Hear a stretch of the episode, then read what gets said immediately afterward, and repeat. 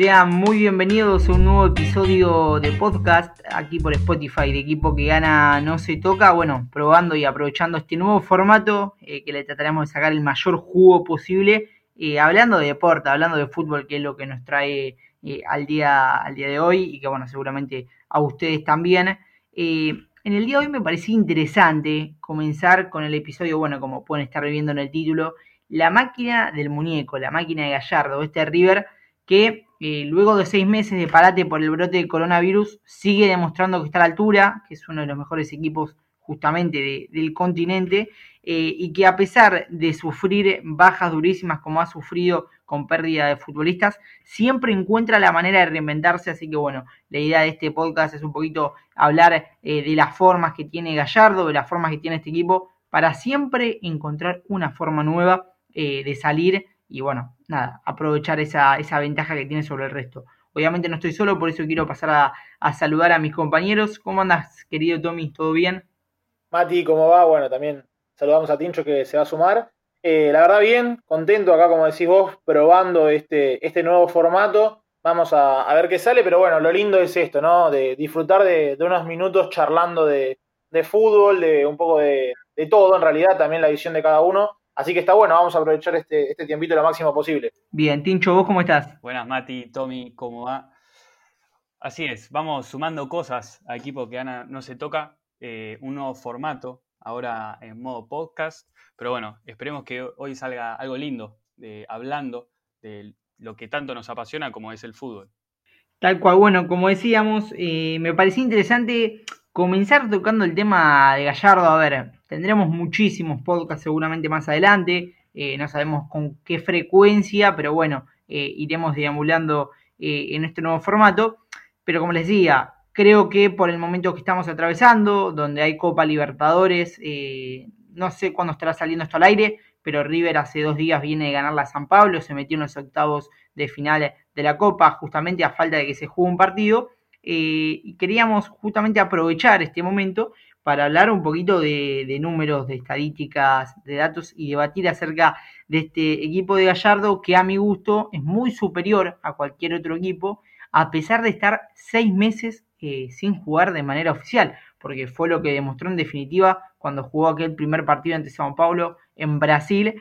Eh, contra un equipo que tenía 13 partidos encima, que venía con un rodaje súper normal y River estuvo a la altura, a River le dio de lo físico, presionó, recuperó, tuvo esas transiciones a las que estamos acostumbrados eh, y, la verdad, ya por último, como para comenzar a, tocar y hablar de nombres, eh, la aparición de Julián Álvarez, un futbolista que en su momento era promesa, ya hoy deja de ser promesa para convertirse en una figura, obviamente lo veías muy chico, hay que ir de a poco, pero otro de los temas que vamos a tocar justamente en el día de hoy es cómo Gallardo potencia muchísimo a los jóvenes y cómo le da esa cuota de confianza que luego ellos pagan dentro del campo de juego. Sí, tal cual, tal cual, yo coincido, Mati, plenamente con vos.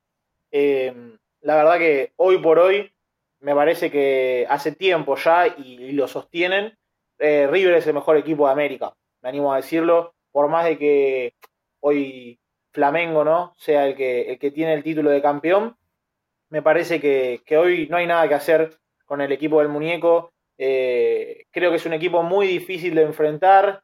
Eh, demostró que, bueno, se para de igual a igual frente al rival que le toque. Eh, y también creo que, habla bien esto de, enfrentar a veces rival de, menor jerarquía y no subestimarlos, ¿no? ¿no? No salen o con otras formaciones o con otras ideas. Siempre el muñeco mantiene mal o bien los mismos 11, las mismas ideas de juego, si te puedo hacer siete, te va a hacer siete goles. Eh, esto habla también un poco de, del hambre de Gallardo, que uno a priori puede decir, bueno, a veces un, técnico tan ganador, un equipo que logró tanto en tan poco tiempo, eh, puede llegar a cansarse o bueno, acá se van a empezar a ver las falencias y la verdad que es, un, es algo que no pasa en River, ¿no? Hace mucho tiempo que mantienen este nivel altísimo, que River juega cada partido como si fuera el último que va por más, que siempre tiene hambre de gloria y lo demuestra cuando, cuando sale a jugar eh, cada partido en la cancha. Particularmente del, partido del otro día con San Pablo, bueno, River demostró otra vez, como digo, ser River es un equipo que tiene carácter, es un equipo que desde lo futbolístico cumple siempre, eh, a veces más, a veces menos, pero mantiene su idea, eh, mantiene el esquema también, es un equipo muy ordenado, como digo, el hecho de, siempre intentar mantener los mismos 11 o que el equipo salga más o menos dentro de los mismos 15 futbolistas es algo no menor hoy por hoy en el fútbol argentino. Eh, que con el paso del tiempo también pueda mantener una columna vertebral de jugadores dentro del equipo. Eh, y bueno, puntos altos que ya estaremos tocando un poco más adelante, como decías vos, Mati, el caso de Julián Álvarez. Yo particularmente también quiero destacar la, la saga central. La verdad que Pinola me parece que jugó un partidazo. Eh, Martínez Cuarta, bueno, fue un poco más a los que nos tiene demostrado eh, en estos últimos tiempos con River, que bueno, yo la verdad eh, lo veo como un gran futuro y un gran proyecto a, uno de los centrales de la selección, sin lugar a dudas. Bueno, sí, yo comparto plenamente con todo lo que dijiste vos, Tommy. Me parece que cómo está jugando River quizás no sorprende tanto por lo que ha demostrado en los últimos años, siendo de acá hasta los últimos cinco años siendo el mejor equipo de América, no tengo ninguna duda. Me parece que lo que sí sorprende es con la intensidad en la que juega, más que nada por el contexto de no haber jugado eh, durante cinco o seis meses por el parate de coronavirus. Eh, pero bueno, también me parece que hay un, cierto contexto en River, de, que lo estoy viendo en los últimos años. Eh, este partido fue Julián Álvarez, pero me parece que con Gallardo, claramente, como factor indispensable para que esto suceda, es que cualquiera que entre rinde. Sí, tal cual. Esto que, que decís vos, Tincho, que aquel futbolista que le toca ingresar, además tiene esa cuota de suerte, eh, pero creo que es todo un contexto que se está generando alrededor del equipo que además acompaña con buen juego y resultados para que esto se dé. Porque, a ver, si bien Julián Álvarez tiene todas las cualidades, como ponemos nombre Julián Álvarez, como podemos decir en su momento y como en su momento Ezequiel Palacios, Martínez Cuartas cuando comenzaba, eh, tiene que acompañarlo el equipo y tiene que acompañar esa confianza del entrenador. Eh, así que la verdad coincido de ese aspecto. Ya metiéndonos un poquito de lo táctico, si le parece, eh, recordemos que River este año había iniciado con una línea de 5 o línea de 3, si se le quiere decir, con tres centrales y los dos laterales, Milton Casco y bueno, Gonzalo Montiel subiendo constantemente. Y se ha reinventado después de esta pandemia, jugando con tres delanteros, pasando a un 4-3-3 que no nos tenía acostumbrados eh, con Julián Álvarez como la revelación, ¿no? Podríamos decir por la cantidad de goles que ha hecho y además por cómo ha jugado. Otra de las cosas que marcamos, cómo se reinventa año tras año, eh, con las pérdidas. Recordemos que eh, en enero comenzó a jugar de esta forma por la salida de, del tucumano Palacios, la aparición de Robert Rojas, que la verdad lo hizo muy bien. Entonces, esa versatilidad que tiene el equipo, que ante cualquier baja siempre hay otra opción. Sí, sí, sí, sí. En esto coincido con vos, Mati. También eh, yendo a lo, a lo, colectivo quizás, eh, es más fácil implementar o, sumar a juveniles en un equipo que está tan aceitado como River y que funciona tan bien. Y que me parece que también el muñeco, eh, al ser un futbolista también experimentado, ¿no? cuando lo fue, que la verdad tuvo una recorrida y una trayectoria muy importante, supo jugar en grandes equipos, entiende a la perfección lo que es el mundo River, lo que demanda el mundo River y también la inclusión justamente, que yo creo acá que también influye un poco el hecho de que no hay una brecha en edad tan grande, ¿no? Son futbolistas de entre 15 y 20 años quizás los que se van sumando como juveniles. El muñeco, al no ser un técnico adentrado en edad de 60, 65 o hasta 50 y pico, creo que llega a tener otro tacto con los futbolistas que quizás no se tiene hoy en día en todos, entre todos los técnicos y planteles, ¿no? Eh, y después bueno, a ver, hay aciertos del muñeco que la verdad son 100% de él. Como vos decías, el hecho de que haya un suplente que siempre rinda, a veces pasa o por juveniles o por jugadores del mercado, que cuántas veces ha pasado, ya la verdad creo que tenemos incontables ejemplos que el muñeco, o bueno, River en este caso, eh, trae jugadores o sale la búsqueda de jugadores que no estaban gravitando en la órbita de, refuerzos de ningún otro equipo, ¿no? Claro, está el ejemplo, quizás lo que más se me viene así fresco a la cabeza rápido es eh, De la Cruz o hasta el mismo Matías Suárez, que Matías Suárez fue un futbolista con una buena trayectoria en Europa, que si me apurás me animaría a decir que vino a Belgrano en un buen momento futbolístico como para quizás decir, bueno, volví al club de mis amores para retribuir un poco lo que me dio y terminar mi carrera acá tranquilo. Y sorprendió el muñeco diciendo, bueno, venía River, que vas a tener lugar. Y la verdad fue un futbolista que rindió muchísimo y que no dejó de ser una incógnita. Como bueno, en el caso Pinola, me acuerdo cuando lo fueron a buscar, también todos decían, pero Pinola es un, es un jugador ya entrado en edad, me parece que en ese momento tenía 35, si no me equivoco, o por ahí cuando lo fueron a buscar. Eh, entonces, uno le entraba la duda porque dice, bueno, van a gastar plata en jugadores de edad quizás pudiendo comprar promesas o lo demás. Y creo que acá es donde el muñeco encontró el equilibrio perfecto, ¿no? Entre la experiencia y la juventud dentro de un plantel.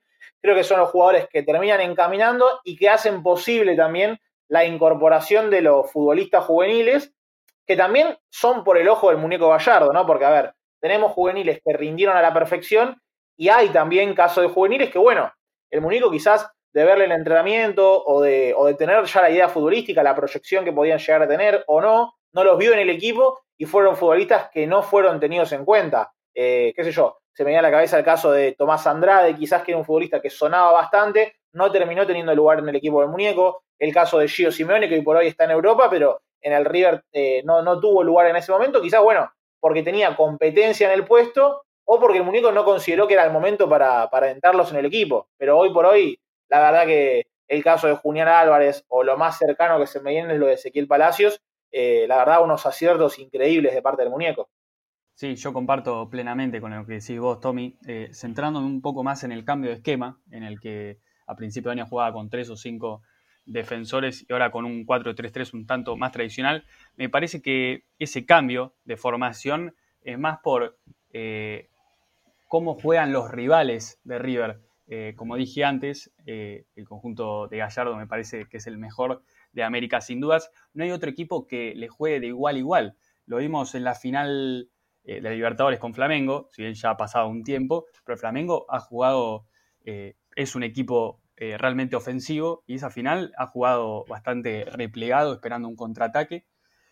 así que me parece que este cambio de esquema es más por los rivales en cómo le juegan a River. Siempre con la línea de 3 o de 5 le sobraba un defensor, le faltaba, le faltaba alguien más que llegue a, la zona ofensiva.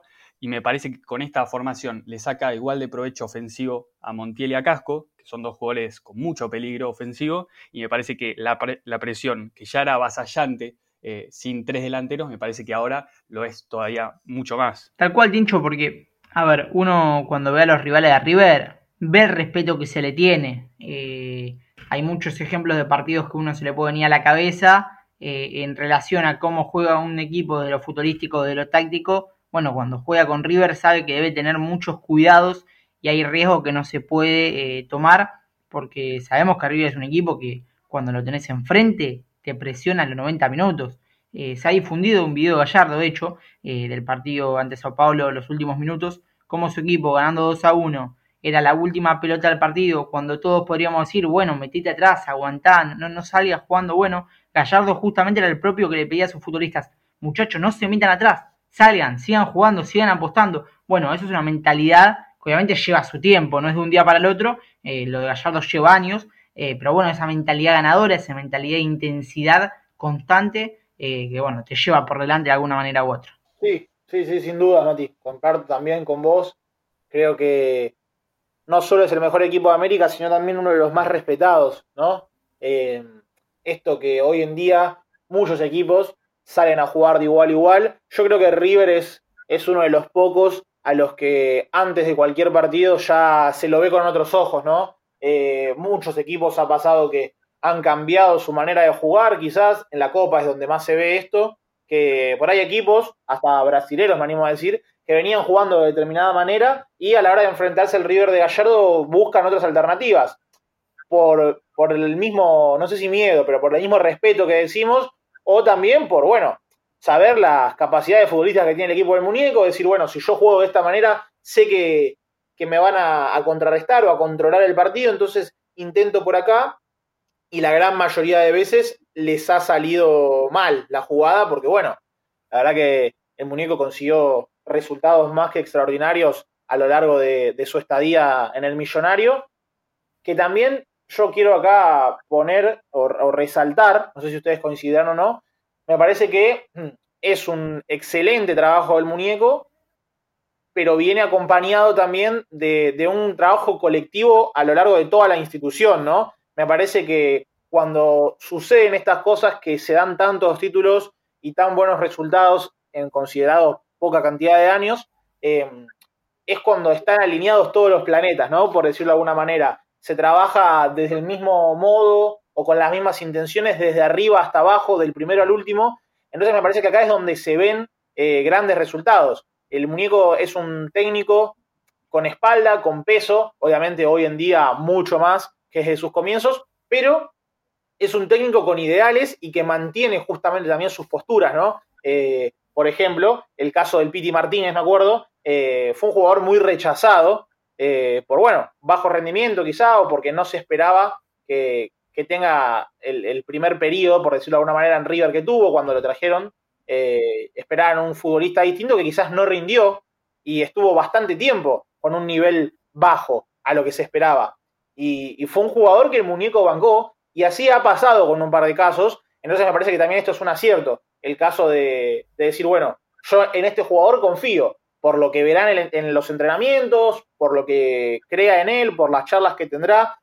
Él tendrá sus motivos, pero es un técnico que confía plenamente en sus jugadores y los banca hasta el final. El caso de Julián Álvarez, bueno, yo me acuerdo que el año pasado ha tenido su aparición, fue un jugador que no destacó quizás, pero hoy por hoy se ven los frutos de un trabajo de varios meses del muñeco, quizás de venir trabajándolo en lo mental, en lo físico y en lo posicional, que bueno, lo bancó desde siempre en esa posición y bueno, quizás ahora juega un poco más adelantado que de entrada, pero es un jugador que termina rindiendo y la verdad que es, es un trabajo completamente del muñeco Gallardo para mí. Sí, Tommy, yo estoy de acuerdo con lo, con lo que decís vos, eh, volviendo con la manera de, ver el fútbol que decía Mati, esta mentalidad tan ganadora. Eh, estoy totalmente de acuerdo y yo miro el fútbol de la misma manera en la que lo ve Gallardo, o por lo menos la, manera que pienso, que piensa Gallardo, en la que no saca el pie del acelerador en ningún momento, si te tiene que hacer siete goles te los hace, y bueno, y hacer un poco un paralelismo con el Liverpool, el Liverpool de Klopp, que, también con esa intensidad que tiene los 90 minutos de, no parar, ni un solo minuto para, descansar o quizás replegarse eh, mirando el resultado. Eh, me parece que también eso va de las dos partes, tanto del técnico como de los jugadores, eh, y con lo que decía Tommy, que para que un club esté tan bien, sea tan ganador, todas las partes tienen que dar un trabajo, tienen que trabajar duramente, con un trabajo genuino. Y yo me acuerdo un, un podcast de Gallardo hablando con Juan Pablo Valsky, en que nombraba un caso en el que fue el único que quizás renunció a, poder sacarle todo el provecho a un jugador, que era el de Tabaré Viudés, en el que ya veía que el jugador no estaba motivado a hacer lo que podía llegar a ser. Me parece que fue el único caso en el que quizás eh, rescindió a, buscar el máximo potencial eh, de un jugador. Bien, Tincho, eh, en eso tenés razón. Bueno, Gallardo, que cuando se sienta a dar notas, la verdad es un placer poder escucharlos por las cosas que te va dejando, ¿no? Tanto desde lo desde la vida como de lo futbolístico, la verdad es un entendedor. y bueno, esto que marcabas de Tabaré Viudez, bueno, puede equivocarse y, de hecho creo que no, no, es el único caso. Ahora se me viene, por ejemplo, a la cabeza Nicolás Bertolo, jugadores que por más que uno decía, bueno, eh, ¿hasta qué momento le va a dar esa banca, no? Como sí sucedió en el caso de Nicolás de la Cruz, eh, Gonzalo Martínez, Milton Casco, el propio Gonzalo Montiel, eh, sin irnos más lejos, bueno, hablo un poquito de, eso lo que marcábamos. a modo de, ir cerrando, la verdad nos hubiese encantado, pero si teníamos que estar hablando del equipo Gallardo y de cada uno de sus futbolistas, creo que no terminaríamos más porque cada uno de ellos tiene una cualidad y algo para, para destacar eh, pero acá tengo una pequeña lista que si quieren vamos a repasar. Eh, como este episodio está más dedicado a Gallardo eh, que al equipo en general, juveniles que ha ido potenciando desde su llegada. En este momento hoy hablamos de Julián Álvarez, pero por ejemplo, año 2014, si bien Germán Pesela no era un joven que recién surgía, con Gallardo vimos su mejor etapa, con Gallardo vimos cómo creció, cómo también obtuvo esa faceta goleadora. Eh, nos vamos al 2015 con la aparición de Matías Craneviter y, bueno, el asentamiento, la titularidad y el crecimiento enorme de Ramiro Funes Mori. En 2016 lo mismo ocurrió con Mamana. 2017, bueno, un caso emblemático como el de Sebastián Driussi, eh, que creo que es más que destacable. Eh, y bueno, luego ya en 2018 con Gonzalo Montiel y el año pasado con eh, Ezequiel Palacios, una de las últimas grandes joyas que ha sacado River, que bueno, tiene una cantera fantástica, pero que bueno, además de eso necesita tener entrenadores como Gallardo que sepan llevarlos y que lo utilicen en el contexto, porque si vamos a eso, Boca seguramente también tiene una cantera fantástica y muy buena de calidad, pero bueno, como decimos, tiene que estar acompañado de algo que va más allá, ¿sí? que es algo bien adentro de, lo institucional.